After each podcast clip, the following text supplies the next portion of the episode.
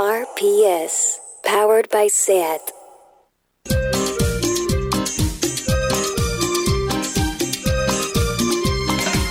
En la cabina de un locutorio estoy intentando llamar para saber de ti. Me ocultas algo, amor, no me dejas dormir. Pude notar tu voz antes de yo partir. Vamos, paisano, vamos. Lo más importante del mundo está en internet y si no está no nos importa. Ciberlocutorio con Andrea Gómez y Anna Pacheco.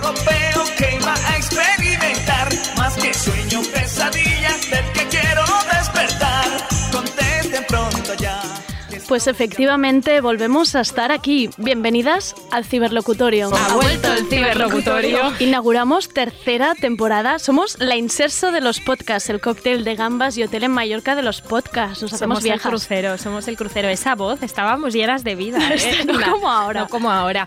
Eh, pues sí, estábamos esperando un poco la ovación del público de Twitter para volver y eh, necesitábamos, por supuesto, vuestra validación para arrancar. Y al final, bueno, fueron dos tweets y esos dos tweets les hicimos caso. Les hicimos- Uno es Jofra y el otro es mi madre o la tuya. Sí, se combinan entre ellas. Necesitábamos saber que existimos y aquí seguimos. Estamos un poco perdidas y hay que, hay que avisar que estamos un poco de bajona también. Sí, es, bueno, esto es una semana que ni la, ni lo ni la contemplábamos así cuando escribíamos el guion. No. Decíamos que estábamos de bajona, pero no intuíamos el futuro. En realidad, eh, queremos arrastrarnos todas juntas hasta este final de 2020, eh, una desgracia de año, y como no se vale bajarse del carro, básicamente eh, hemos decidido acompañaros hasta el final. Luego ya no sabemos qué, qué va a suceder. No, no- no podemos decir hasta el mes que No, viene porque no, hay año, no hay año, no hay 2021. No lo sabemos. Eh, es- hay, hay que decir que es un año que empezábamos muy arriba. Nosotros empezamos en Abaixados 10, ese espacio con botellas de vino, un público que nos ría todas las gracias, público entregado con sus cócteles. Y aquí estamos hoy, un martes a las 12 de la mañana, con un roipos fresa absolutamente asqueroso. Y solo tenemos la única sonrisa cómplice de nuestro técnico André Ignat, que está tras el cristal. Gracias, André, por darnos el calor humano que necesitamos. Pues sí, yo estoy bebiendo una Coca-Cola. Yo estoy un poco más arriba que Tú tú, Andrea. tú- tú Estoy muy a- fuerte. eh, Pensaba Coca-Cola, Coca-Cola, Coca-Cola. Ah, en fin, bueno, en fin, eh, también hay que decir que esta grabación está sucediendo un martes a las 12 del mediodía. Las cosas ya no son como antes. No. Eh, y dentro, yo creo que dentro de un año eh, haremos el ciberlocutorio a las cuatro y media para ir luego al cole a buscar a los nenes y con, el- con un zumito y las magdalenas en el bolso para, para buscarlos. Estamos quemando etapas muy rápido. A mí lo que más miedo me da de esta situación es que no vamos a volver eh, saliendo, no, no vamos a salir siendo personas distintas. Quemando etapas, estamos quemando ciclos vitales. O sea, Andrea. hemos, hemos perdido, digamos, la- Juventud. La, juventud en lo que va de, de inicio de ciberlocutorio ahora y así con esta alegría y ganas de seguir viviendo y tan solo estamos en el minuto 5 y Ana ya ha hablado de la maternidad. Ella es Ana Pacheco. Y aquí a mi lado tengo a Andrea Gómez con su patinete, sus roibos, ready para todo, aunque nos cierren los bares y nos cierren la vida. Bienvenidas al ciberlocutorio.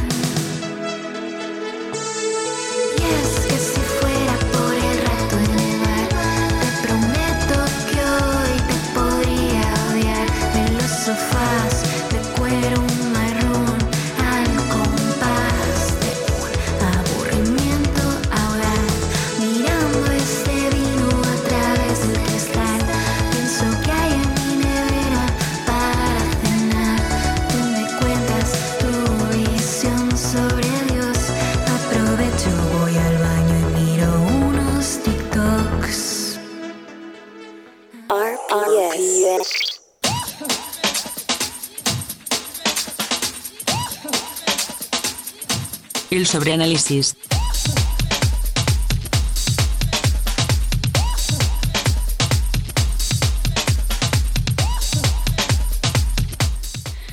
Hemos llamado el sobreanálisis, pero podría llamarse perfectamente nuestras pequeñas obsesiones, que obviamente no son pocas. Son siempre las mismas. Yo ya estoy, me he venido muy arriba ya entre la Coca-Cola y esta. Yo ya estoy. Tú ya yo estás estoy- yo ya está, ya está. Sí, sí, sí. sí. Estás por pedirte un chupito, no hay Sí, ningún sitio sí, aquí donde pedirse, pero estás, estás en ese punto. Bueno, hay que decir que nuestro objetivo final con este programa, con el ciberlocutorio, ya sabéis, es que cada vez que habléis de ex, celos o mentiras, os aparezcamos Ana y yo en vuestra cabeza, proyectadas, como una especie de pepito grillo de los desamores. No, y como no podía ser de otra manera, vamos a empezar hablando de Brad Pitt y Jennifer Aniston, que son nuestra bibliografía básica sobre eh, las- los asuntos del amor. Ellos nos lo han enseñado todo. Hi, Aniston. Hi, Pitt. How you doing? Good, honey. How are you doing? I'm all right. None of you guys. Fuerte, ¿eh? Es que Nos puso muy nerviosos Sí. este vídeo. Bueno, da igual lo lejos que esté este No, no, vídeo, es ¿eh? que Como ya da igual todo, Claro. da igual. No, Si nos lo ponemos un poco cada mañana, ese honey, honey, nos gusta. Vamos a contaros un poco el contexto de este audio que acabamos de escuchar. La noticia es que se reencontraron por Zoom, ¿no? Porque ahora, claro, eh, todo pasa en el Todo, Zoom. todo, o sea, todo. te reencuentras con tu ex, es por Skype, no puede ser por la calle.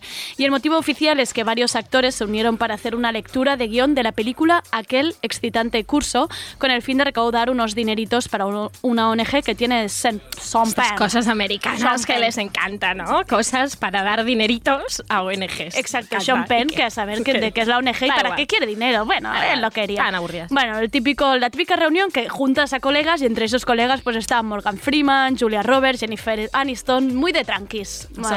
Sí. Em, en realidad a nosotros nos da absolutamente el motivo em, por el que se juntaron, porque desde esa foto que ya analizamos donde Brad agarraba la mano de Jenny, estamos convencidas que tienen un WhatsApp juntos. Un grupo, dices, ¿eh? Tú, yo, o sea, el típico grupo en el que se han quedado solos sin querer, por ejemplo. Exacto, algo parecido a cuando hacen el típico grupo de WhatsApp de un regalo de cumpleaños, ¿no? Que se crea, pone regalo, cumpleaños, tal. Mm. Y la gente se va yendo cuando ya se le ha dado el regalo y te quedas a tú allí Yo, sola. yo estoy en todos, esos grupos, De repente, me voy. Tú te vas la primera, ¿eh? Hay que decir esto. He aprendido, porque Tú- es que tenía el móvil lleno. Es, es muy hostil ese momento. Yo, yo es que, como soy una bien queda, pues yo me quedo ahí. Hasta queda-. Ahora cierra la puerta cuando te vayas del grupo.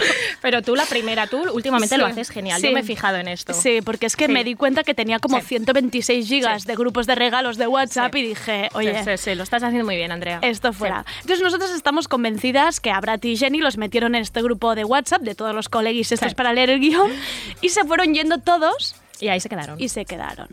El tema es que también pasa esto que dices, bueno, pues aprovechamos y retitulamos un poco el grupo de WhatsApp, ¿no? Le ponemos otro nombre, porque guion para recaudar dinerito para Sean Penn no Ellos, quedaba bien. Brad, no podemos esto, ¿no? No. no. Ellos van a retitular así su relación, ¿no? Aquí más Exacto. como una metáfora de su vida. Exacto. Eh, y sí, creemos que han puesto emojis en tú- el sí, título del grupo. sí, Eso es esto mi es una apuesta tuya Sí, que personal. yo me, te la compro, ¿vale? Porque total, da igual todo.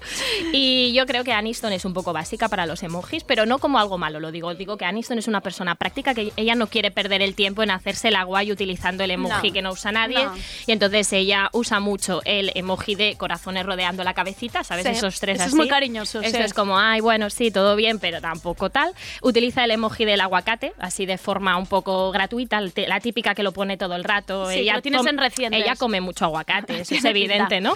Y luego nada, es que ha puesto un poco los dos que tenían recientes y se ha quedado tan Y luego igual, ha- ¿qué, qué- qué? él ¿Ha nombrado ahí a Brad? No, no. no, no, ella No. con el aguacate ya le va bien. Luego, eh, la guarrada de estos grupos de WhatsApp es que nunca los vuelves a encontrar porque con Porque el emoji no lo puedes mierda. buscar. Claro, claro, esto, claro.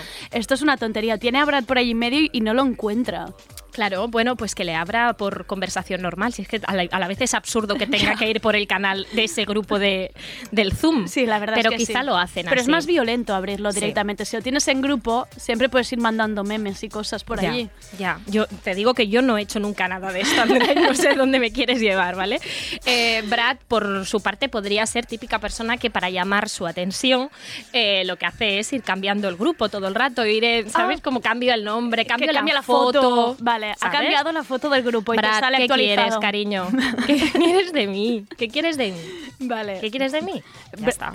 Eh, um, hay que decir que, de- que además Brad lo que está es bastante fuertote en el vídeo. Es que, claro, no Está muy duchado. Bueno, no, no está duchado. De No. hecho, está sucio de pelo, pero como muy limpio de. de- Pero brilla. De brilla, brilla mucho. Es que- está, está surfero. Es, es una, es una persona que, que brilla que brilla muchísimo porque es que además va, claro, ahora describirlo por aquí es un poco raro, pero va con una camiseta verde bastante maravillosa. Verde, muy buen verde. Muy buen verde. Bastante maravillosa. Sí. Eh, hay que decir, claro, que este, este vídeo igual la gente ya lo vio y tiene esa, esa imagen de Brad. Es que ha salido del- de la playa. De ¿no? surf. Venía de hacer surf, Hay gente que tiene un buen confinamiento. Sí, no y Brad, todos lucían muy bien, ¿eh? Se Sí. decir. Todos tenían esta, estaban aquí para la ONG donando sus dineros, pero estaban muy bien. Eh, Em, vamos a centrarnos también un poco en el diálogo, diálogo, Andrea, porque es un diálogo magnífico. Bueno, vamos a interrumpir este momento porque se han traído churros.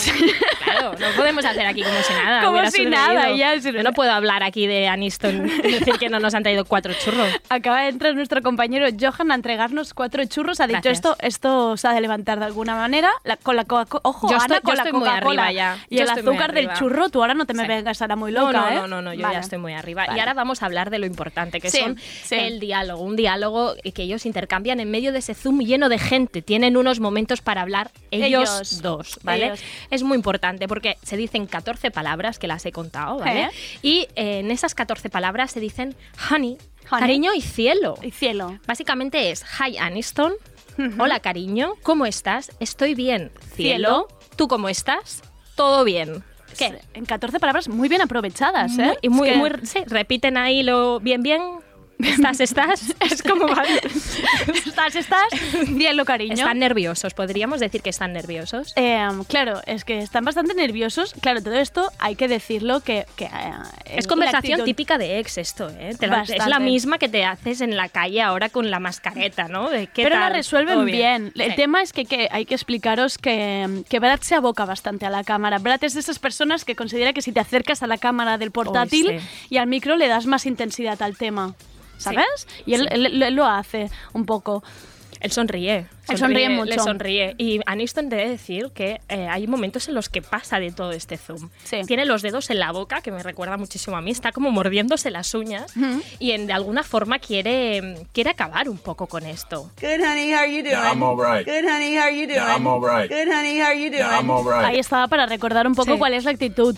Este Good Honey. Claro, ya está. Hay que, de- hay que decir que ahora que oigo un poco el tono de voz de Jenny, está un poco hastiada. Claro, esto es lo que. esto Está es un, lo que poco, decíamos. está un poco hartita, en plan de, ¿tú crees que la, la única videollamada que tenemos que hacer es con toda esta peña? Con Morgan Freeman ahí mirándonos de reojo, que Hmm. No, está en la no, esquina no, de la claro, videollamada. Claro, claro, Aniston le da un poco de palo. Aniston es un poco también todas nosotras en esos zooms de trabajo pensando, me quiero ir a seguir trabajando desde la puta cama porque me he tenido que levantar para dar un, un- un fondo decente ¿no? y digno de trabajadora decente. De trabajadora decente y sin mirar sin mirarte tú a cámara cómo quedas, que esto también lo hacen bien, ellos, ellos no se miran. Em, Eso es cierto. Te vamos a dar un consejo, Jennifer, cariño, sal del grupo y archívalo. O sea, deja ahí dentro a Brad con sus mechas, su cara, su camiseta verde, su salir del surf ese I'm alright. Nadie está alright, Brad, tú tampoco estás no, alright. No, no, no. Que se quede ahí grupo y lo archive. ¿Qué es esto? un momento, esta pregunta es real. Cuando tú archivas un grupo, tú puedes hacer que ese grupo no vuelva a resurgir, no vuelva a aparecer. Es una pelea que tengo yo con WhatsApp. Es un tema. Esto es no. La respuesta es no, porque si no, no tendría que hacer yo estos espectáculos grotescos que hago de abandonar, abandonar. grupos. Así que parece Andrea el musical, yo abandono. Entonces, esto WhatsApp ya lo tendría que saber. Es que no me parece una, una o sea, eso es una mierda. Una mierda de herramienta. La opción que da, porque al final, si, si, si tú archivas un grupo y este vuelve a resurgir, es que es, es, es la, es mecánica exnovio, está hecho así. Sí. De hecho, em, sería muy útil que tú pudieras archivar los grupos de trabajo y ya los empiezas, los desarchivas el lunes. Claro. Por la mañana, pero siempre estás ahí con esta. Bueno, no sé, que me parece una tontería lo de archivar. No, no, si alguien tiene una, una aplicabilidad útil para esto, por favor que nos la diga por Twitter. Yo una vez. ¿Tú qué? Una Es vez que ¿Para qué haces? Porque es que- y por, ¿Para eso, por te lo pregunto, porque ¿para qué usas el archivar? Yo para nada. Está- se pone súper violenta con la Coca-Cola, Ana, lo estoy viendo. estoy ¿eh? muy arriba. Está insultona. Y los churros, y no los he los probado, churros. joder. Eh, me, me contaron una vez, ¿vale? Exclusiva, ¿vale? Vale, Atención. vale. Lidia Lozano, dime. Atención, hay gente que los usa, ¿vale? Cara. Para que no se vea quién está primero arriba en el WhatsApp, ¿vale? O sea, porque quien está arriba al primero, y tú lo sabes esto, es la persona con la, con Yo la lo que... sé, claro que lo sé.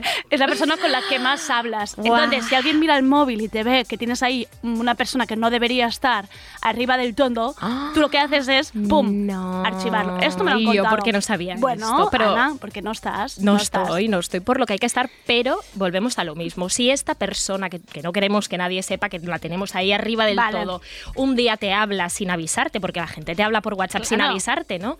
Vuelves a estar jodida. Es decir, ¿qué haces? Le dices, te archivo un momento y no me hables hasta mañana que estás archivado ahora mismo. No, por claro, favor. a nadie le puedes decir te estoy archivando. Eso, no, pero eso es lo puedes. Bueno, si tenéis ahí un contrato ahí mutuo. No, eh, hay un trabajo porque ya sabes que para mentir hay que trabajar y entonces es tú mandas un emoji, te archivo, me respondes con una foto, te archivo, nota de audio, te ¿Qué estás archivo. diciendo? ¿Qué- es que qué- Ana, mentir no sale barato y lo sabes. Mentir es todo hay un, arte. esfuerzo, hay Es un todo un esfuerzo arte. detrás. Todo un talento. ¿Qué vamos a hacer? ¿Qué vamos a hacer? ¿Qué vamos a hacer? ¿Qué vamos a hacer? Uy, Qué casualidad que te he encontrado. ¿qué haces por aquí? ¿Cuánto ha pasado? Un déjà vu, creo que lo he soñado. ¿Qué tal va todo? ¿Cómo has cambiado? He pensado en ti más de la cuenta. El corte nuevo, así que bien te queda. ¿Te acuerdas de la última noche aquella? Te has dejado el curro, pero estás contenta. Nos encontramos pasado un año sin saber de los dos. No lo buscamos, pero sucedió. ¿Y ahora qué hacemos tú y yo? ¿Qué vamos a hacer? Sales pa' afuera conmigo, fumamos, nos contamos nuestros líos, nos vamos. Descansado de este sitio, mejor algo tranquilo. He pensado en ti más de la cuenta. El corte nuevo, así que bien te queda. ¿Te acuerdas de la última noche aquella? Te has dejado el curro, pero estás contenta. ¿Qué vamos a hacer? Nos encontramos pasado un año sin saber de los dos. No lo buscamos, pero sucedió. ¿Y ahora qué hacemos tú y yo? Nos encontramos pasado un año. Si te acercas, caigo. No lo buscamos, pero sucedió. ¿Y ahora qué hacemos tú y yo? ¿Qué vamos a hacer? ¿Qué vamos a hacer? Me coge de la mano, dice. ¿Qué vamos a hacer? Se ha puesto todo del revés. He pensado en ti más de la cuenta. El corte ese nuevo que te queda. Me ha apuntado una frase de esta canción del encuentro de Amaya y Alice, que es el, el corte nuevo así, que bien te Oh, queda, que es muy de ex también. Sí, sí, como esta camiseta, Ah. que bien, como cuánto me gustaba. ¿Qué tenemos? ¿15 años? Sí, tenemos 15 años. Te tengo el armario Sí. apamado y me he dado cuenta que esta camiseta es nueva. Es ¿Dónde te la has nueva. comprado y con quién? ¿Por sí, qué? perdemos toda la adultez cuando entramos en contacto con un exnovio esto, Pero ya, exnovia, esto es así. Perdonad, y teníamos que cerrar este tema, pero, Pero no, no podemos. podemos, Alice, no que te calles ya de una vez. A ver, eh, venimos ahora con el momento reflexión, que es un tema que nos ha hecho tener mm, conversaciones muy encendidas este verano, porque es que Ana y yo hace que no hablamos desde el último ciberlocutorio. No, es mentira.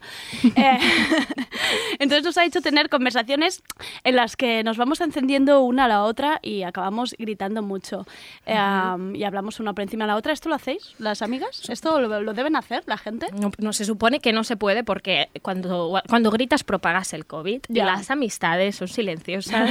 no queremos propagarnos. Nosotras seríamos unas amistades peligrosas. Peligrosas. Sí, sí, Mal. sí. ¿Qué es hablar sin gritar? Nada. Nada. La verdad Ya es que está. nada. Bueno, a ver, hay un tema que nos tiene, nos tiene vivitas y coleando, un tema que nos reconcome por dentro y que todavía no hemos podido llegar a investigar del todo bien, que es la proliferac- proliferación de tíos en apps tipo Tinder, que no solo es que pongan en el filtro de edad gente mucho menor, el tema es que ni tan siquiera ponen la suya propia. O sea, tío, llega hasta tu propia edad, colega. Esto, esto, esto, esto es vergonzoso. Yo, yo solo quiero que me paguen para investigar esto. El Ministerio de Igualdad, Irene Montero, que es mi amiga y todo el mundo lo sabe, eh, debería, debería pagarnos por esto. Es algo que la gente te dice, te castigan por ser amiga de Irene. Hombre, sí. Podemita. Podemita. La Podemita, amiga de Irene, sí. Irene, páganos, páganos un algo, una investigación. Una que nos- investigación nosotros somos de pro- en profundidad, fondo, al fondo del asunto. Si nos somos- andamos con tonterías tampoco. Si hemos sabido llegar a la, a la investigación de qué grupo tienen de WhatsApp Jennifer y Brad, ¿cómo no vamos, Vamos a a hacer, hacer algo más local. Claro. Venga. A ver, el tema está en que estés en Badoo, en Mythic, en Tinder o donde sea. Tío, ten decencia. O sea, si tienes 38 años, pon que buscas pareja hasta mínimo tu edad. Tu edad, capullo. ¿O es que te crees especial? ¿Eres de esos de alma joven? ¿Y qué nos da? O sea, alma joven, tus cojones, en el perfil de, de- de la foto se ve que tienes canas, tío. O sea, para de engañar. Es que. Ana me enciende mucho este tema. No, no, ya, porque tú estás... No quería decir palabrotas y hemos dicho varias en un trozo Yo- muy yo- pequeño. yo ahora me voy a relajar que voy a parar del... Sí. Pero que sí, que yo sé que a ti este tema te enciende, Andrea, porque tú estás ahí metida en todo este mejunje, Yo estoy todo ahí. este meollo y, y a ti este es un tema que te toca. Es te un, toca. Es un te tema toca, porque tú porque te eres, toca. tú eres Yo- una mierda de joven. No, yo ya no soy joven. He cumplido 29 años, habría que Qué decirlo asco, no también. No, no, qué asco, no, que, que yo ya estoy... Pero yo ya estoy 29 fuera años. del filtro de estos gilipollas de 40 años. No, no, No, mira, de 40 no. No. No. Pero es que va, Bueno, pero eres- ya estoy eres a punto- Eres no. carne Yo fresquísima, ya he pasado 28. 20 no, a ver, estás un poco rozando la, ya mayoría de, en plan, que estás rozando el filtro por arriba. Sí, sí, el sí, tema es, hay un grupo de mujeres que van de los 35 años, te diré que incluso un poco menos, quizá de los 32 años, pongamos hasta los 40 años, que se quedan en un limbo, porque los cretinos de su edad prefieren a tías de 25. Entonces, hay un, hay un hueco, hueco de tías preciosas, perfectas, Sí. increíbles, Sí, sí, sí. que no entran en el filtro No. de estos tíos. No, no, no. Es que es así. Y además lo, lo peor es que te dicen, bueno, lo que la- las frases que se usan para ligar con chicas de 25, porque a mí me han ligado así, y yo he Vale. aceptado ese ligoteo porque a mí me gustaba esto. Te decía, me gustaba. Pasado pretérito. uti- utilizan la recurrida y efectiva frase, ¿eres tan madura para tu edad? Guau. Es que tú no eres como las No, demás. Eres, favor. es que siempre has parecido más mayor. Y yo, eso me parecía bueno. Claro, ahora te lo dicen con Y yo, 29, siempre has parecido más mayor y yo, le das un tortazo claro. que no lo cuenta. Ah, no, no, ahora me dicen pareces más joven. Bueno, en fin, es que joder, joder, joder. Eh, yo creo que esta gente, algunos de estos hombres nos chupan un poco la sangre y nos envejecen y son parásitos un poco de nosotras. Se, se aprovechan de nuestra energía y de nuestra luz. Dime si eso no es verdad. Realmente, total. Nos las roban. Entonces, el tema es... eh, a ver, eh, yo preferiría estar en las Bahamas bebiendo unas piñas coladas con Ana mientras nos reímos de vuestras fotos de Gracias. perfil de mierda. Pero hay que ser un poco consecuentes con las posibilidades que tiene cada uno, ¿no? Es que me da la sensación que esta gente no es realista. Que no, el- ¿Cómo van a ser consecuentes si les estamos diciendo todo el rato que no lo sean? Que pueden acceder a, a- a pibones como nosotros. Joven. Nada, nada. Eh, mientras nosotros andábamos encendidas en este tema, ¿no? Nos Sí. llegó una exclusiva, una alarma en el móvil. Pam, pam, pam. Pam. Atención. Vuelve, vuelve, vuelve. Un digital que se llama Crash News, Wow. al que le vamos a dar toda la veracidad, porque es que Por nosotras, o supuesto. sea, quiero decir, Ana Pastor y Neutral, si queréis verificar este digital, lo dejamos en vuestras manos, le hacéis el doble check. En nuestro caso nos da absolutamente igual, nos lo creemos. El tema, David Broncano. ¿vale? Broncano, Sí, está sí. saliendo con una chica de 22 años. Pam. ¿Qué? Broncano, que en realidad tiene 34, pero parece que tenga 43 el Ya, tío, porque a ver, si te conservas mal también es tu culpa. Esto también te lo hace el humor, El ¿no? humor, Este humor, claro. este humor que manejan. Bueno, Ser un señor del humor te hace parecer que tengas 42, Sí. pero 22 años, ¿eh? sí, yo la estuve buscando en, en Instagram. a Yo también esta la- la he buscado. Y nada, yo creo que les, tienen en común el tenis. Es muy importante saber que a Broncano le encanta el tenis y esta chica es tenista. Yo creo que ligaron un poco así. ¿Tú crees que así fue Sí. el encuentro? Broncano reaccionando con el fueguito a sus stories. Ese fuego. ¿Te ¿vale? gusta el tenis? A mí me gusta el tenis. Pam, sí, qué pam, casualidad, eres qué tenista. casualidad. Vaya. exacto. Juguemos al tenis juntas. Yo. mm, eh, y ese 100, ese 100 también Sí, lo, se lo debió poner. Ay, el 100, el emoji, 100, ¿eh? el 100, el 100 es que... mm, Es que muy el de señor. 100, sí, El 100 es 100 top a ti, ¿no? 100. Todo bueno eres 100. Top 100. Sí. Em, el tema es que seguramente Broncano acudió a internet, como he hecho yo, como hacemos todas, Sí. y entró un artículo que hay en Diario Femenino donde se preguntan, ¿importa la diferencia de edad Mm, en una él- pareja? Él se lo preguntó. Él lo buscó en lo Google. Sí, buscó. sí, sí, sí. Le es- preocupaba el asunto. Sí, y este artículo empieza. Decimos que no, que no importa. Que el amor no entiende de edad y que poco importa la diferencia de años en una pareja.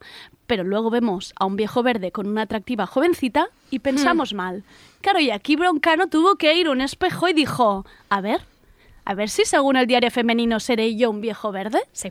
Sí, no, no, seguro que hizo esto, seguro que luego se, se fustigó por, y no- estuvo un tiempo sin hablar a esa chica porque le generaba conflicto, no me estaré aprovechando de ella. Pero le duró no cinco estaré- minutos esto. Exacto, exacto, seguro que pasó esto.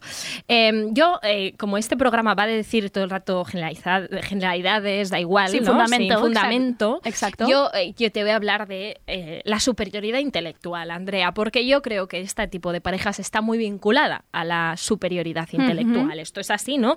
Es esta necesidad de sentirse un poco el listo, el avanzadillo, el que ha vivido más años. Esto, esto no, lo, no lo puedes negar, Andrea. No, Tú, tú lo sabes bien. yo lo sé. No, no te quiero estirar más en este programa de las 12 del mediodía. No me estires más, Ya, no, por- pero lo sé, lo sé, lo sé, sé lo que es la superioridad intelectual y que te haga sentir una mierdecita pinchadita de un palito, lo sé. Vale, pues vente al barro conmigo y Vamos. escucha este fragmento de la película Función de Noche. Tú me podías haber ayudado a descubrir muchas cosas que tendré que descubrir sola. Yo soy una mujer totalmente inculta y tú lo sabes. Inculta de libros. Lo que he aprendido lo he aprendido en la vida. La cultura no son los libros, ¿verdad? No, ya, ya, ya, Esos ya. son los ya. leídos y. Ya, ya, ya, bueno, sí, pero, La pero, cultura es pero, otra cosa. pero, pero, pero, Cultura es asimilación. sí, asimilación. Pero para asimilar una serie de cosas tienes que tener un conocimiento, más o menos. Yo creía que tú me ibas a decir, mira Lola, empieza leyendo esto. No se me olvidará un día, éramos novios todavía. Por la calle principal esta de Zaragoza, que va al Pilar. Dije una, dije una, una frase maldicha, una barbaridad. Y te volviste y me miraste como diciendo, ¿y esta burra dónde va? Que a, a mí me entró... Bestia yo. Sí, sí, y yo lloré, no sé si tú te acuerdas. No, Lloré porque dije, no tengo la culpa de no saber más. Lola, No, Lola, Lola, Lola, no. ¿Por qué? Escúchame, por favor, escúchame. Fuerte. Qué drama, ¿eh? Lo tiene clavado ese día al lado de la calle del Pilar. Nos guardamos estas cositas en la carpeta de, De archivazos de, mom- de barro. Em, ¿Cómo hablarte de esta película? eh? Esta Cuéntame. película es la mezcla entre Secretos de un matrimonio, la peli esta de Berman, y Historias de un matrimonio, eh, que ya hemos hablado aquí mil veces. 800 veces, sí. Pero en versión Lola Herrera y su ex marido, Daniel Dicenta, y básicamente es una peli del año 81 dirigida por Josefina Molina y es una maravilla. Es realmente la película definitiva sobre el divorcio y la descomposición del amor. Yo he llegado a esta película gracias a las Bloody Girls que saben exactamente el tipo de contenido que yo busco en esta vida. Recomendación súper personalizada. En Sí. plan, Ana, esta Sí. es tu mierda, esto te va a encantar. Seguid a las Bloody Girls si no lo hacéis ya para que os recomienden estas cosas, pero es que esta película lo tiene todo. Básicamente es esto, es la descomposición real del matrimonio de Lola Herrera y su marido, que es un cabronazo, ¿vale? Y básicamente vemos a Lola Herrera como unos 20 años después del divorcio con esta persona, eh, echándole todos los trapos, todo, todo, todo. O sea, Sacando libretita. Sí, reproches con carácter retroactivo, que yo sé que eso a ti te encanta. y, y a Lola Herrera, eh, que está como en un breakdown total, o sea, está fatal, fatal, fatal, fatal. Eh, pero oye, sin titubear, dice todo. A mí me recuerda, es Melissa de la Isla de las Tentaciones. No falla la tía, lo tiene todo, Ay, lo tiene eh. todo perfectamente preparado para soltárselo.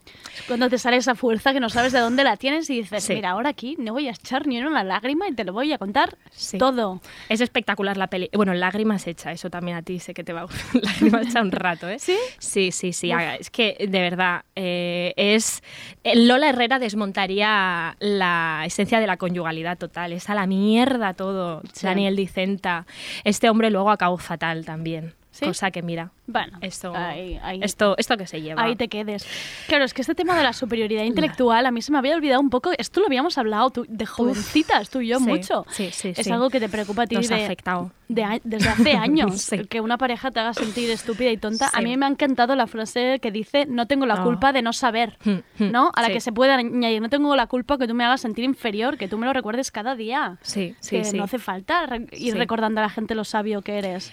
Y luego el Daniel Dicenta sigue ahí como, no, no, pero es que yo también estaba, tenía Ah, mis... tra- es sí, esta- claro. Estas personas que todo lo llevan a él, ¿no? Claro. A sus traumas y sus complejos, pero en el fondo no entiende nada, no se está enterando de nada Daniel Dicenta.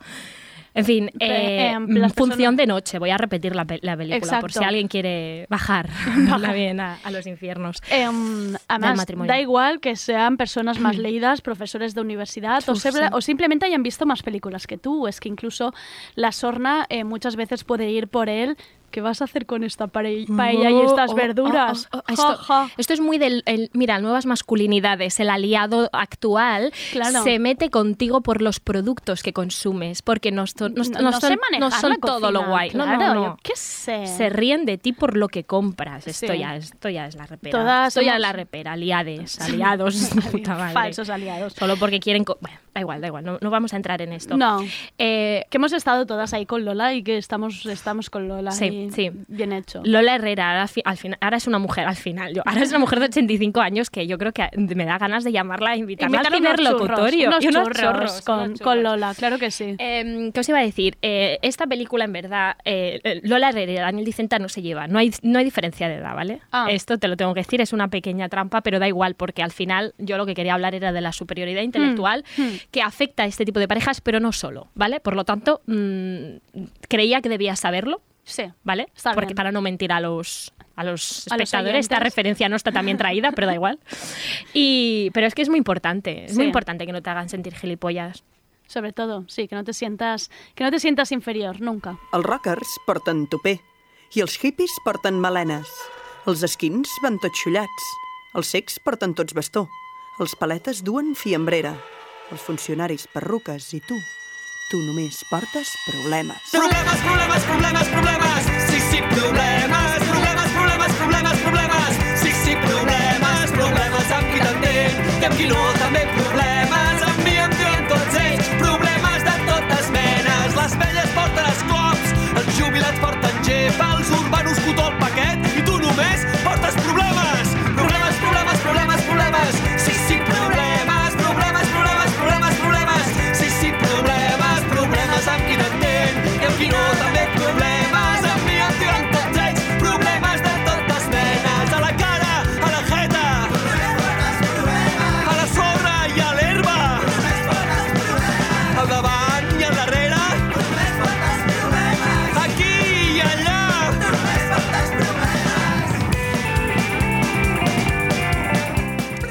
Tenemos un invitado hoy que nos hace especial ilusión y vamos a ligarlo con el tema de antes, porque somos así, nos gusta atar los temas así como podemos.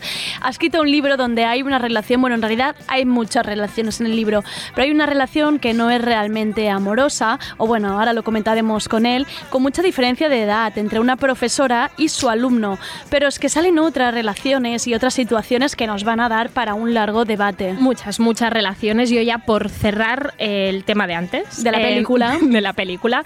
eh, te traigo un fragmento que me he subrayado del libro, del Vale. que vamos a hablar ahora, del casting, eh, entre el Albert y la Sandra, que es una relación en la que sí hay diferencia de edad. ¿vale? ¿Cuántos se llevan? Eh, creo que 11 años. 11 11, años. años, sí.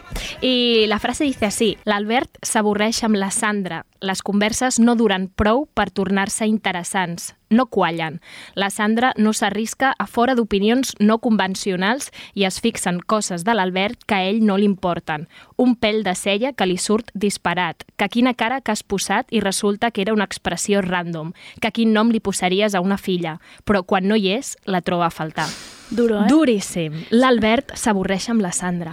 Sería la típica hoja que tú y yo doblamos y escribimos durísimo, Sí, durísimo. Sí, sí, sí, esto guardadito. Eh, en fin, comença, comença tu a Sí. fer la. Eh, este es- este es que, un- claro, me estoy volviendo loca ya. ya con el libro, empiezas Sí, a leer y ya te... No, este es un libro que de una manera... em, que es raro porque hemos sucumbido las dos y sucumbimos a la vez en des- describirnos una a la otra. Has visto, has visto cómo está escrito el uso de la lengua y el protagonista y has conocido a Ethan y joder, lo queremos mucho, queremos mucho los personajes y dijimos, bueno, pues tenemos que traer al autor de este libro invitarlo al ciberlocutorio. Y aquí tenim. Aquí tenemos a Guillem Sala, que es profesor de Sociología en la Autónoma y escritor. En 2007 publicaba Imagina un carrer, libro con el que ganaba el premio Documenta, y el año pasado publicó también con la otra editorial la novela La fuga de l'home crank, muy aplaudido también por la crítica, y ahora repite también con la otra editorial y nos trae su novela El Càstig, que es de la, de la que vamos a hablar hoy. Hola, Guillem. Hola, ¿Qué tal? ¿Cómo hola. estamos? Muy bé, molt bé, molt bé. Sí? Treballant i escrivint, sempre. Sí, sí, molt bé. Em, vamos a hacer la típica pregunta que sé que los escritorios odiáis, os da una rabia que no se puede aguantar, pero Guillem, ¿de qué va el casting? ¿Cuál sería, según tú, la sinopsis de este libro? És, és, una, és una història d'amistat entre... Abans tenies dificultats per definir aquesta relació entre aquesta professora d'ESO i el seu alumne, però jo diria que és una història d'amistat particular, Mhm. eh, molt bonica i trista. Mhm. I té, el que té de particular aquesta història d'amistat és que són, són dos personatges castigats i junts s'alien per construir una mena de bombolla mm, resistent, Mhm. sòrdida, bonica i trista. Sí, sí, de supervivencia y tal. Em, antes de continuar, vamos a pasar con un test que nos hemos inventado para la ocasión y Sí. que si no funciona, ya quizá no se repite, pero que queríamos probar porque teníamos que dar también otra función a, a nuestra querida Mónica, que la hemos, la hemos quitado del programa, como habéis visto, pero le ha quedado esta, esta pequeña función. Aquí va el test de Mónica.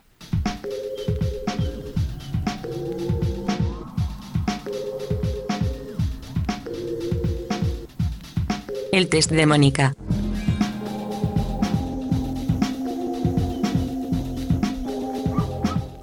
¿Has tenido parejas más jóvenes que tú? Sí, Vale. Si la respuesta es sí, ¿cuánto más jóvenes? 12 anys, mi récord es 12 años. En el libro, hablas de clases sociales. ¿Tus parejas han sido de tu misma clase social? No siempre, no. ¿Qué crees que tienen en común tus exes? Ah, todas menos una son gente poco egoísta y buena gente. ¿Has tenido más veces sexo en catalán o en castellano? Mm, eh, te- lo que más he tenido es sexo sin hablar. ¿Te has encontrado en tu vida con muchas solapaciones? ¿Con muchas, perdona? Solapaciones. Es que esto es una No. palabra muy Esto nuestra. es argot Sí, ciberlocutorio. Sí, sí, lo conozco por, por el libro de Ana. Sí, sí. No, no me he encontrado nunca con solapaciones. Al menos yo no he creado ninguna solapación. Esto lo puedo decir. ¿Cómo te castigas? Am, perdiendo el tiempo. Bueno, muy bien, muy has bien. superado. Yo he tenido que ir a Gracias, la ca- Mónica. he tenido que ir a la calculadora a sumar mi edad con 12 años, a ver hasta dónde llegaba esto. Vale. 12 años, wow, ¿eh? Bueno, está bien, muy bien para nuestro para nuestro ciberlocutorio de hoy. Lo has pasado perfectamente el test de Mónica. Y Mónica también. Sí. Mónica sobrevive hasta el siguiente programa. Sí, sí, sí, se Mónica, mantiene. Mo- Mónica, continúas con tu trabajo, muy bien. Eh, bueno, empezamos ya al, al asunto, ¿no? Eh, ¿Cómo empezar? ¿Cómo empezar? Eh, en el libro podría parecer que, que- que te metes en, en varios fregados o que entras dentro de, de ciertos grises o matices que, que quizá para la esfera Twitter, ahora lo hablábamos antes, eh, se pueden volver un poco locos. ¿Cómo, cómo, qué- cómo te sentías a escribir si tenías un poco e- ese miedo a, a estar, a estar pisando barro? Que va, yo est- esta novela la he escrito fluyendo e improvisando mucho. Ujú. O sea, yo tenía dos fitas, eh, dos, dos pu- metas. dos puntos marcados. No son metas porque son puntos intermedios, Vale. ¿no?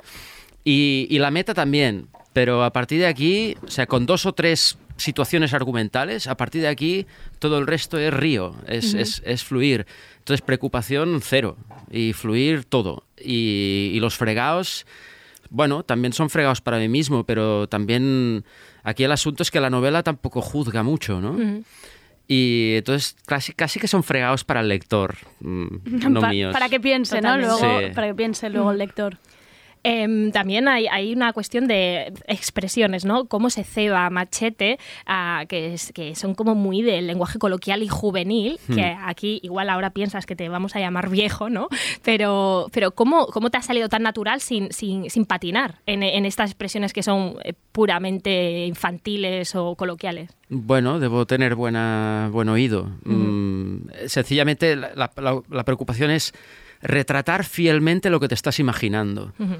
Y si te lo estás imaginando bien, eh, buscar las palabras. Y, y si, y, en una novela tan oral, tan coloquial como esta, si tienes buen oído, ayuda mucho. Yo creo que ha sido eso. Pasando la novela en un instituto y con alumnos, para que eh, el oyente entienda dónde estamos, alumnos de unos 12 años, ¿no? Em, has tenido que hacer mucho trabajo de investigación para decir, es que no sé ni qué expresiones se usan hoy en día, o em, has tenido que estar ahí rebuscando. No, porque, mm, bueno, son alumnos, son chicos de primero de eso. Son mis vecinos, son, mi, son, son la gente que convive conmigo. Si tienes una mínima sensibilidad en, en el mundo en el que vives, las voces están allí para escucharlas. No, no, no- no hay que hacer especial trabajo de investigación. Luego, en términos de, de cómo- de cómo es el sistema educativo y cómo funciona, relación profes y alumnos, eso sí, pero esto- yo soy profesor en la, en la Facultad de Educación de la Autónoma. Entonces esto, digamos que tengo, tengo un recorrido en esto. Sí, conozco la realidad de, de las escuelas y de los institutos. No te quites mérito porque las veces que Ana y yo hemos intentado ir de jóvenes y hemos intentado hablar del TikTok o así, es que, queda, que, es que, que nos queda muy mal. Es que realmente no estamos, no, no sé- estamos como en la lengua de, de muy de los jóvenes. Sí, como que es complicado sin que suene artificioso en el fondo. Y no sé si hay algo también quizá de la sociología, que tú vienes no de esta rama como un esta como interés o esta observación genuina por el ser humano en el fondo. Bueno, yo no iré de viejo si vosotras tampoco practicáis la falsa modestia. Yo he leído los diálogos de Ana Pacheco en su, en su libro y me suenan supernaturales. Ha venido con, los traba- con el trabajo hecho de casa, No, ¿eh? no, por placer, no, no, por placer. Pero sí, es, es, creo que el oído es muy importante. El oído te ayuda a aprender idiomas, te ayuda mm, y, te, y te ayuda y como escritor eh, te ayuda a hacer buenos diálogos. Los diálogos son buenos si, si, si son verosímiles, ¿no? Sea, a mí, a mí me, ya te digo, me parece complicadísimo, pero volviendo, volviendo al tema de, la, de las escuelas, ¿no? Que hablabas también, hay como, eh, te, te enfocas mucho en ese instituto, ¿no? Un instituto de alta complejidad eh, y en el que se ven también, y hay una parte como el, el- el propio, eh, la propia escuela como, como un régimen coercitivo, ¿no? Como, una, como un Sí. lugar en el que se practica el castigo, al- Sí. como el propio título del libro. Sí, es que el castigo simboliza todo un paradigma educativo en la escuela, en la familia, en la religión y en la sociedad.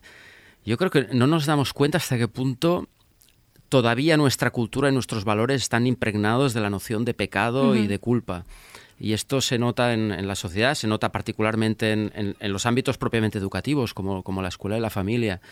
Y los dos personajes son perso- personajes castigados y, y los, pro- los profesores que salen, es que, eh, fíjate, los niños cuando escriben, que generalmente es en la escuela, eh, no les responde nadie. Los- ellos escriben y nosotros les corregimos y no les responde nadie.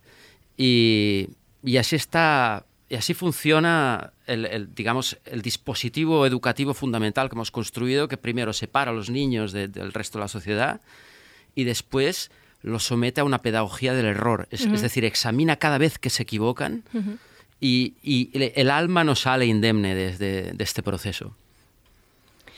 Em, Ana, cuando antes decía de que te metes en barros, que te metes en charco, em, hay, un, hay un fragmento de- del libro, ponemos en situación, Sandra es una de las protagonistas, podemos decir, profesora de instituto, y su pareja es Albert, profesor de universidad. I dice, l'Albert es queda mirant el cul de la Sandra, la goma de les calces enfonsada i al final de l'anatge. És la cosa més sexy que ha vist mai. I s'acolloneix perquè podria ser el cul d'una nena. Claro, ahora cuando leemos esto hay gente que puede decir, ay madre, ¿dónde se está metiendo? ¿Qué frases estamos usando? Lo digo porque también hay la otra relación que decías antes de amistad entre Sandra, esta profesora, y este alumno de 12 años, que ahora visto desde fuera bien podría pasar. ¿Qué, hace- qué hacen estas dos personas pasando tiempo juntas fuera de, digamos, del entorno escolar.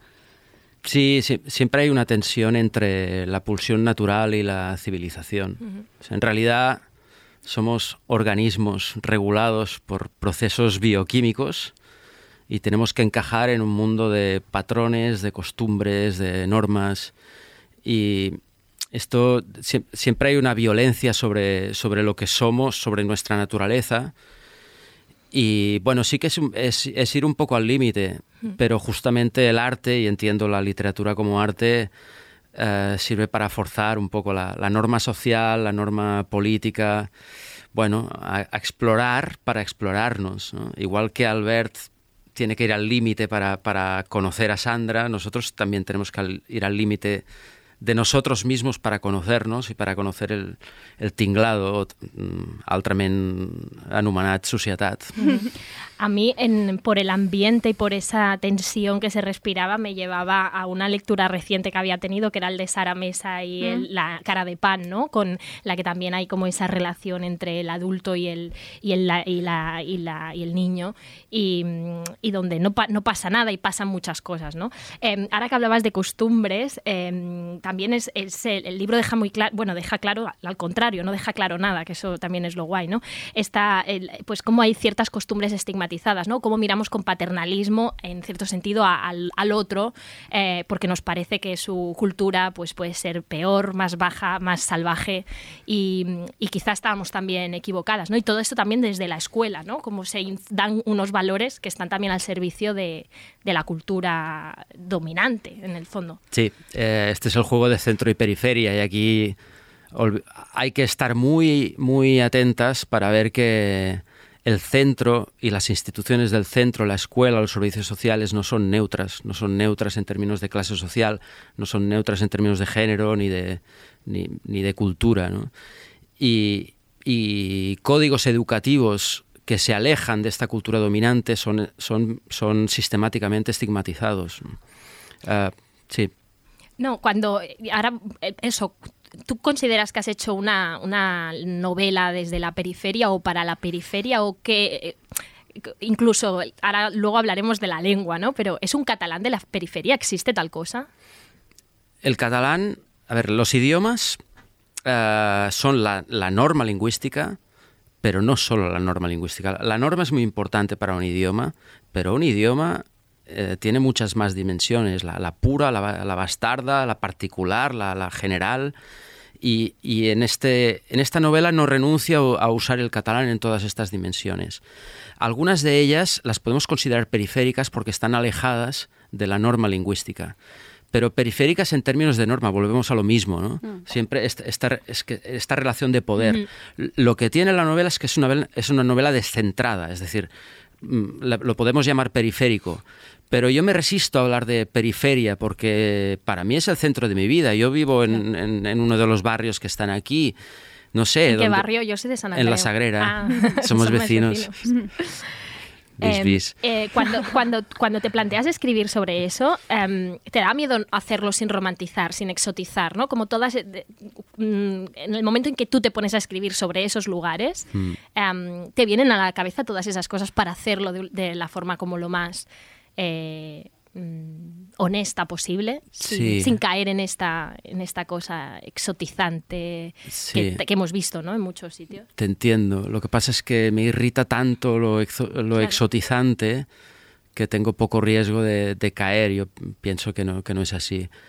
Eh, de hecho, aquí también la gracia es que el narrador de esta novela es un narrador mm, con muy pocas funciones. Interviene bastante poco. Juzga muy poco.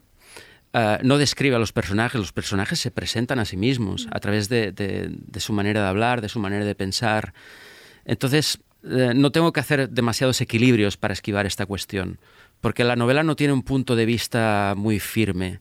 Es, es un narrador que está al servicio, es, es el pulpo que toca la batería, y todos los sonidos son los pensamientos y palabras de los personajes. Entonces no, no, no he tenido que hacer un, un- esfuerzo de retirarme, porque yo ya mismo, dentro de la novela, como narrador, ya me he puesto en, en- un lado discreto. que es lo que Además, esto em, yo lo encuentro admirable, este salto de personaje a personaje y que no quede brusco y que estés en un, en un sitio y en otro de una forma muy rápida, em, da mucho gusto para el lector. Em, para el momento que estamos, que no estamos en un momento de mucha felicidad o de la vida nos está poniendo un poco de dificultades, es un libro em, bastante duro, Down. duro Bajona de, absoluta. de bajar a los bajos fondos, de, de que lo acabas de leer y te abrazas un poco, un poco al libro. Ya, pero anda que no da palo No, mm, sí, totalmente. le- leer libros que son como, como autoayuda trasladada a la ficción. Y bueno, aquí esta no es la propuesta. Aquí hay un personaje que sufre y sufre y que y no hay una cura milagrosa, no hay otra vida que esa. Es la vida y la puta vida y, y quizá no, no, no reconforta en el sentido de la, de la, de la autoayuda, pero igual sí que acompaña, ¿no? No, la verdad es que sí. Nosotros Cuando- es lo que nos gusta leer. Cuando ¿eh? estás triste te pones música Triste. triste. Claro. Para acabar de llorar a gusto. Pues eso.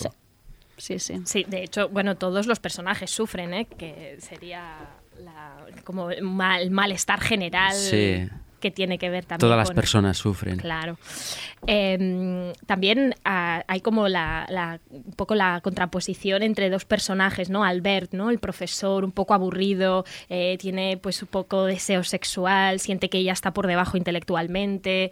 eh, y Minu, algo más, bueno, más joven también, de la edad de la protagonista o de la del personaje de Sandra, muy positivo, ordenado, deportista, quiere una familia, ¿no? Como eso- esos dos Antagonistas estos- Sí, y mm, no sé, eh, que esta dirías un poco que son como dos mm, visiones. masculinidades. Dos masculinidades, exacto. Lo son, lo son. Y Sandra está ahí en medio, pero nada, nada le acaba de convencer. Mm, No, Sandra tiene dificultades para enamorarse porque arrastra mucha culpa. No, no, no culpa de- por haber hecho algo malo, sino la culpa está difusa que resulta de lo que decíamos al principio, ¿no? de, de haber pasado por, un, por procesos educativos, en este caso en la familia, en que ella, ella ha sido definida por sus, por sus carencias. Entonces, no, no acepta que le pasen cosas buenas. ¿Cómo querer a alguien si no, si no, si no te ves a ti misma pasándote cosas buenas? ¿no? Eh, con la autoestima estropeada es muy difícil querer. Entonces, mm, da igual el, el modelo de, de- el modelo de el, el tío que se le ponga delante. Y de hecho el proceso es es Albert, Minu, Ethan cada vez más jóvenes, cada vez Sí. más adentros. También es un proceso de exploración de, de ella misma, ¿no? A través de las relaciones que va teniendo. Ella lo intenta, no le sale, pero va, pero se va cuestionando cosas de sí misma a través de este proceso. Saltamos a la parte de la lengua para, mm, para que entienda el oyente. eh, nosotras tampoco queremos meternos en el tema catalán-castellano, aunque es inevitable, porque está Twitter, estabas Twitter esperando este libro. Parecía que te estaban esperando a ti a que sacaras este libro para comentarlo. Eh, mm, está escrito de una forma, ¿cómo podemos describirlo? Eh, natural, oral, em, como se oiría tal cual en, en la calle y lo que echaban, lo que nosotros cuando algunas calles, claro, ¿eh? claro, y nosotros cuando nos escribimos, nosotras eh, em, al principio por WhatsApp era, wow, es que así suena Barcelona en nuestras cabezas la mayoría de veces. Mm, y además ya has, ten- ya has tenido que salir a defenderte. Ya has tenido Sí. que escribir un artículo. No, Sí. no sé este ni cuán- artículo fue un poco como eh, antes de antes incluso de la de, de la polémica si se quiere llamar así Sí. no Ese, ahí lo dejaste Sí, escrito mi, mi padre me dijo, vale, te has pegado una hostia a ti mismo para poder salir a repartir hostias. claro Sí. Pues en este artículo que publicabas hace poco en el Núvol, Castiga a la Lengua, donde ya te adelantabas a, a los puristas, hay un momento que hablas de la no responsabilidad lingüística del escritor como artista. Cuéntanos, cuéntanos un poco esto. No, no, no, no, no. ¿No era respo- esto? No responsabilidad, no. Ah, no se le puede exigir a un escritor Eso lo sabe de memoria, está recordando el artículo. que respete la norma lingüística. Vale. Es decir, tú esto se lo puedes exigir a la administración pública, a los medios de comunicación, pero a un artista no. Un artista no, no- no se debe a ninguna norma ni social ni, ni moral. ¿no? Am, el artista es modelo mm, puede ser un modelo estético o puede ser un modelo, pero no es un modelo ah, lingüístico. No, no tiene que serlo. Esto en música es muy fácil de entender, incluso y en pintura, en, en en otras artes es muy fácil de entender. Que un rapero escriba como le dé la gana, na- nadie, na- na- nadie, le nadie, nadie le escandalizará que un rapero Mm. se- mm, deforme la lengua. ¿Para qué? Para, para capturar pedazos de la realidad que la lengua estándar no captura. Esta es la intención. Es decir, en realidad, es, yo creo que es un favor a la causa. Es decir, Mm. yo lo que estoy haciendo es eh, o- por, mm, de rebote, ¿eh? porque no es mi intención directa. Yo, a ver, yo lo único que estoy haciendo es contar una historia tal como me la imagino, Claro. tal como suena. Esto es lo que, esto es lo que yo- esta es mi intención. Todo lo otro es, eh, es más allá, ¿no? Pero en todo caso, esto tiene la consecuencia de que, de que yo trabajo con, con el idioma de una manera que creo que le aporto capacidad de capturar la realidad. Por lo tanto, lo estoy enriqueciendo. Entonces, eh, no es que el escritor, de acuerdo, por eso te corregí la pregunta, Sí. ¿eh? no, no es que no tengamos una responsabilidad, pero la responsabilidad no la tenemos con la, con la norma lingüística. Mm, la tenemos eh, con el- nuestro sistema cultural, con nuestra sociedad, de intentar contar historias que enriquezcan el mundo emocional. Bueno, enriquezcan o no, simplemente que, que, que co- que conecten con la experiencia de, de las personas a, la- a las que nos dirigimos. Em, hay una, en la vanguardia dijiste que ah, para mí que es algo clave, ¿no? Y es que la novela sería peor si la hubieras hecho en catalán enteramente, Claro. en tu caso, ¿no? Claro, es decir, claro. que, el, que el- el- el artefacto, lo que se crea después, eh, está mejor si se hace, si lo hacías de la otra manera, ¿no? Como que al final en, en el arte entendemos que lo que importa es el resultado, ¿no? Es que esta es la cuestión desde el punto de vista de la lengua. Otra cosa es el tema político, si queréis lo hablamos, y- pero creo que aunque la lengua es un tema político, creo que conviene separar los dos debates. Y desde el punto de vista lingüístico, yo creo que la, la- cuestión relevante es si la opción lingüística de la novela aporta valor literario a la obra.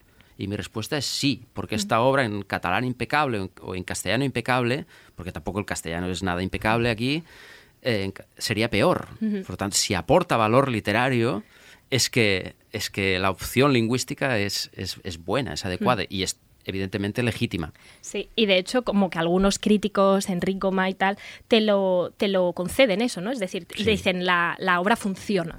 La obra funciona así, el temor es que sea un modelo, ¿no? Que sea como el síntoma de, de- de que el catalán se va a la mierda. Claro. Em, eh, a ti te Se lo conceden, pero le envían a, manda- a revisar el diccionario, que, que esto también que esto también está Bueno, siempre... Bueno, ah, en el caso de Enrique Gumá, eh, no, es- me est- está proponiendo otra manera de, de- de- de transcribir una palabra. Señu, pero él no, vamos a-. Señu en concreto, sí. señu en concreto, pero él no, no discute la opción. Yo, yo esta, esta es una crítica totalmente razonable. Mm, l- el catalán se va a la mierda. Este es el problema. El catalán se está castellanizando, estamos, estamos en un proceso de sustitución lingüística y este es el problema. El problema no es la novela que lo refleja o que te lo pone ante los ojos. ¿no? ¿A ti te preocuparía, por ejemplo, y partiendo un poco de eh, si, si se confirmara que se dice esto es un modelo que no nos interesa porque ya es el síntoma de que todo va mal, ¿no? Que hubiera como una eh, como una oleada de autores y autoras que a partir de ahora escribieran en este registro híbrido. ¿Crees que sería preocupante que esto sucediera? Ostras, no lo sé. No lo sé. Además, es que si lo fuera y yo fuera el, el- el ¿Te que ha abierto la veda, que, que clavará la estaca al, al- Seguid al al profeta. catalán, hombre, tengo que decirte que me sabría fatal. O sea, Claro, claro. piensa que si desaparece el catalán, o sea, a, a- a- a todos los catalanes que queremos nuestra lengua nos, nos sabrá mal. Pero además los escritores piensan que perdemos la posteridad. O sea, nuestra. que es algo como que, que, que yo creo que todos los escritores más o menos tienen, tienen eh, esta idea ¿no? de, de- de- permanencia y desaparece tu lengua y, y- y no es que se vaya el catalán a la mierda, es que te vas tú a la mierda. obra, tu ser, tu Claro, centro. desapareces, tu O sea, relevancia. la- la- yo la, la melancolía y el miedo lo comparto totalmente. Lo que pasa es que lo, lo que no comparto es el atrincheramiento. Ujú. O sea, creo que si, si, si, si so- si te- en una sociedad diversa, necesitamos una cultura abierta, Mm. pero para que sea una cultura fuerte, o sea, si- la, cultura catalana siempre ha sido muy abierta a- hacia afuera, hacia afuera lo ha sido mucho siempre. Ahora lo tiene que ser también hacia adentro para continuar siéndolo hacia afuera. Precisament en el artículo, i este sí que lo tengo citado, no me voy a inventar nada, reclamant a l'art una observació estricta de la norma lingüística, correm el risc d'empobrir la cultura. Y a nosotros nos venía un poco a la cabeza el artículo, en el, hay una entrevista a Juana Dolores en el mismo Núvol, que ella hablaba de no proteges la lengua si lo que escribes es mediocre, ¿no? Un poco también relacionado con lo que tú decías antes, es que este, esta novela escrita de otra forma hubiera hubiera sido otro resultado. Esta idea de priorizar la lengua, priorizar la norma, priorizar la perfección, hace que perdamos de vista la calidad y el resultado final, ¿no? Que queremos llegar. Es que es, es, es una mierda y una putada, porque eh, fíjate, fíjate lo, lo difícil que es delimitar eh, la lengua catalana de la cultura catalana, ¿no? ¿Qué es cultura catalana? ¿Es la cultura hecha en catalán o no? O sea, ¿es igual de cultura catalana eh, Carla Riba que Ana Pacheco, Doctor Prats, que Ángel Molina, yo qué sé, ¿no? Y no hay, no hay una respuesta muy clara para, para esto. Y bueno, yo por lo menos no la tengo, porque evidentemente la, lengua eh, delimita un- una, una unidad de, sentido cultural que, que- que es, valiosa. Y, la cultura catalana, desde un cierto punto de vista, es, es, eh, es, es la cultura que se hace en catalán. Pero la sociedad, en Barcelona se hablan entre 150 y 300 lenguas. Y es nuestra sociedad. Y nuestra comunidad política, nuestra, nuestra sociedad, eh, se expresa en catalán, en catalán bastardo, en catalán mezclado, en castellano, en urdu, en árabe y en chino. Y el arte, mm, si se desconecta de esta realidad, mm, se desconectará de, de su propia base. Y entonces queda ahí como un, un soliloquio, la trinchera que decía antes, que está condenada a muerte. Porque ya una, una lengua precaria, con la actitud del miedo, la melancolía y la cerrazón, resistirá heroicamente a- a- y será muy épico. Pero es- es- es- eso sí que nos conduce a, a la desaparición. Em, y también es verdad que la literatura catalana siempre ha existido, siempre han permeado también otras lenguas, ya no solo el, el castellano, sino que ha- hay textos eh, antiguos eh, de- con ma- francés, italiano y otras lenguas. Es decir, que esto tampoco es algo específico. Que va, que va, que Hay- va. Sí, aquí el, el problema es que, que la, la lengua vecina es un gigante enorme y que además te aplasta y cada parte tiene un estado detrás feroz que te aplasta y te aplasta políticamente y te aplasta culturalmente. Entonces, eh, yo entiendo totalmente el, miedo, Mm, pero, pero también es, es relativo, es decir, la- las lenguas se están degradando a la vez que están evolucionando. Y, y- y que la literatura, la, la literatura muchas veces sortea esta frontera entre lenguas. Esto, esto ha pasado en el catalán toda la vida y ha pasado en todas las lenguas toda la vida y está pasando ahora.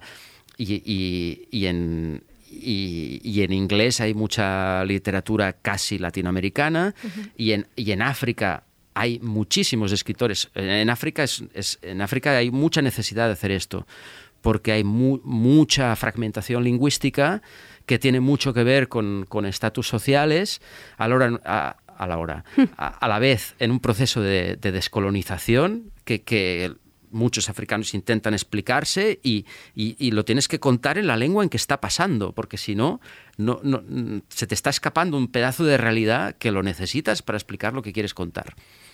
Y efectivamente, el, eh, el catalán, eh, igual que el español, Claro. eh, el español se ha alimentado mucho del catalán. Hay unos cuantos catalanismos en, en el Quijote. Y, y bueno, y, y- y la literatura, bueno, medieval, estaba llena de francés. También, también es un proceso en que ya el, el latín ya había estallado en, en mil pedazos, y es que el latín como, como, como lengua de cultura. No, no, ni es nuevo, eh, es decir, no, el, el caso nuestro del catalán no es único ni en el espacio, es decir, no somos los únicos en el mundo actual, ni en el tiempo, es, un- es, es, es constante. Y la tensión, es decir, el que ahora en estos momentos eh, estoy de acuerdo con lo que dices, ¿no? Y que coincide con este contexto en el que están iniciativas como el Canal Malaya, ¿no? Plataformas que Mm. reivindican pues la, la vuelta del 3XL, ¿no? Porque es verdad que el catalán está perdiendo una base de ha- hablantes y sobre todo la base y joven e internetera, ¿no? Y hubo la Eh, polémica de la serie Drama, por ejemplo, en, Drama, TV3 exacto. de hace poco también, porque había un personaje que hablaba castellano en TV3 y se consideraba en TV3, no debería. Sí, bueno, había, había, es decir, eh, en drama se habla un, un catalán castellanizado, pero claro, ese también es el, catalán que se habla en Barcelona. Entonces, eh, también, mm, incluso hasta los actores parecía que lo hacían muy bien, porque los actores estaban hablando como hablan normalmente, es decir, no, no, no, no, no tenían necesidad de, de- de- de hablar un, un lenguaje que solo existía en, en- en esa ficción. Entonces se crea una ficción dentro de la ficción que hace al arte eh, encarcarat y mediocre. ¿no? y, es, y es una pena. Pero aquí, por favor, o sea, no confundamos el, el problema de, de la castellanización del catalán o, o del proceso de sustitución lingüística con el síntoma del problema. El càstig es, es un síntoma, no es el problema. Igual que se pierden ex- expressiones vinculadas a la tierra o al clima. Collons, que estem perdent els pagesos, que se'ns desequilibra la societat, se'ns estem desatenent la terra, el paisatge, l'alimentació, la salut... Eh, mm, aquest és el problema. Mm, És a dir, tu sí que estàs d'acord en que el càstig és el símptoma d'un problema. evidentment. Sí. Evidentment. Que Clar, soc, que, que, clar. La pregunta seria si fent el càstig d'una altra manera no soluciona tampoc aquest problema. No, no. Aquesta és la pregunta. No, i a part, un problema que, clar, després, ara lamento no haver-ho retratat, però a, a, a, alguns dels personatges del càstig són, són joves gitanos del Bon Pastor. Mhm. Els seus avis parlaven en català, Clar. entre ells. Mhm. Els seus pares parlaven en català entre ells. A la generació dels nets, la generació actual ja no hi és. És a dir, aquest, aquest, aquest, aquest procés de, de substitució lingüística eh, està retratat en el, en, el, en el càstig. Que es confongui el retrat amb, amb una promoció o una adhesió a la situació que retrata és pensar Clar. que la literatura és una forma de vudú Mhm. i, i evidentment no és així. Clar, com que la literatura hagi de ser exemplaritzant, no? Clar. D'alguna manera, o hagi de donar-te la, la lliçó... No ho és. Clar. No ho és. La literatura no serveix per això. Mhm. Allà et trobaràs eh, mm, persones ho- horribles i, i gent que parla malament i, i això, aquesta és la llibertat creativa. Clar, I amb, amb les llengües i amb les trames, vull dir que posis trames aquí vol dir que no, no vol dir que, que, que, que les aprovis totes ni que hagin de ser així les relacions ni l'amor hagi... Clar. No, al final és com tot. Uh, sí, i, i, i per això és important separar la ficció d'altres continguts. Clar. Mhm. Que, que TV3 eh, emeti drama no, no, eh, no pot... És a dir, jo crec que s'ha de... És a dir, no, no, no, no, hi, no hi ha cap culpa en el, en el creador de, de drama. L'altra cosa és que els informatius Clar. comencin a colar castellanis, per això sí que és model reconegut de llengua Mm.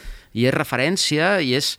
Tu necessites un, un, eh, unes institucions que siguin la referència pel català estàndard formal. Mhm. Després, els discursos o els textos que estiguin fora d'aquest camp Mhm. han de trobar el seu propi codi. Mhm. I això és la responsabilitat dels escriptors, trobar un codi. I si després algú, si ara ve la Mela de Turno o qualsevol d'això, i fa una lectura del càstig en plan, oh, veieu, la convivència bilingüe i tot això, llavors la meva responsabilitat és sortir al pas i dir, xaval, no utilitzis Clar, com el no Bruce. Springsteen, com el. Bruce Springsteen amb el Trump, o sigui, Sí. què collons fots fent servir la meva cançó? Saps? Mhm. No, no te l'apropis. Perquè jo no, jo no estic dient, jo no estic transmetent això que tu vols que jo transmeti. Que ara no ha passat, no, això? No, encara no ha passat. Por no. eso se ha hecho Twitter. Los- Guillem Sala está en Twitter estar esperando, en plan, a sacarme, sacarme que vengo a pelearme, vengo a, mo- vengo a morder. Al, a l'entrevista al diari Ara deies també estic convençut que una novel·la així pot incorporar nous lectors al català. Uh, no sé si t'ha passat, si has rebut doncs, uh, missatges de lectors o fins i tot d'instituts no? que, que, que, que s'hagin mostrat in, interessats pel llibre. No, això, això m'ha passat... Aquesta, aquesta és la típica frase, dita, dita, jo què sé, en un moment de la conversa, I que va aquí. i te la trobes com a titular. Jo estava, que el dia anterior, una, una amiga xilena, i, i fa unes setmanes una altra, amiga xilena, les dues xilenes, pre- precisament, per cert, felicitats, societat xilena, eh, que, que s'ha- s'havien animat a, a, a llegir el càstig i no han llegit mai una novel·la en català. L'entenen, no s'atreveixen a parlar-lo, mm, noies llatinoamericanes sensibles amb el tema, que arrossega una mica de culpa perquè no tenen cap necessitat de parlar el català i per huevones no, lo, no lo hablen, i, i jo estava content de que s'animessin a llegir el cas. I, ho- i ho vaig explicar com, val, eh, normalitzar castellanades, hosti, eh, vale, mea culpa, però tingueu en compte que també hi haurà gent que estarà llegint això i després igual s'animen a llegir altres coses, i això és el que estava explicant. Mhm. No ho sé si incorporarà gaires lectors al català, no ho sé. La possibilitat hi és, és a dir, mm, pot ser temptador per, per, per persones castellanoparlants. Nosaltres ens encarregarem de que s'incorporin nous lectors perquè estem recomanant-ho a tothom i escoltar senyo, ai, llegir senyo en un, en un llibre ens ha fet molta il·lusió. Eh, Guillem, moltes gràcies per venir al Ciberlocutorio, estrenar temporada amb nosaltres. Moltíssimes gràcies. Gràcies. Que va a vosaltres i llarga vida a la Mònica. vida. Eh, al oyente, al casting, Guillem Sala, la otra editorial, eh, os lo dejamos y nos podéis escribir lo que opinéis, lo que os parezca. Hasta aquí el ciberlocutorio de, Cibor- ciberlo- vamos. ciberlocutorio de hoy. Cualquier opinión, ya sabéis, sobre edades, amor, ex, no dudéis en comentarlo en redes. Gracias Andrei, gracias RPS, gracias a Mónica. Un beso, Ana. Venga, gracias a ti también. ¿no? tothom. Adéu, un petó. Adéu. Diarios amor, es muy tarde, mira la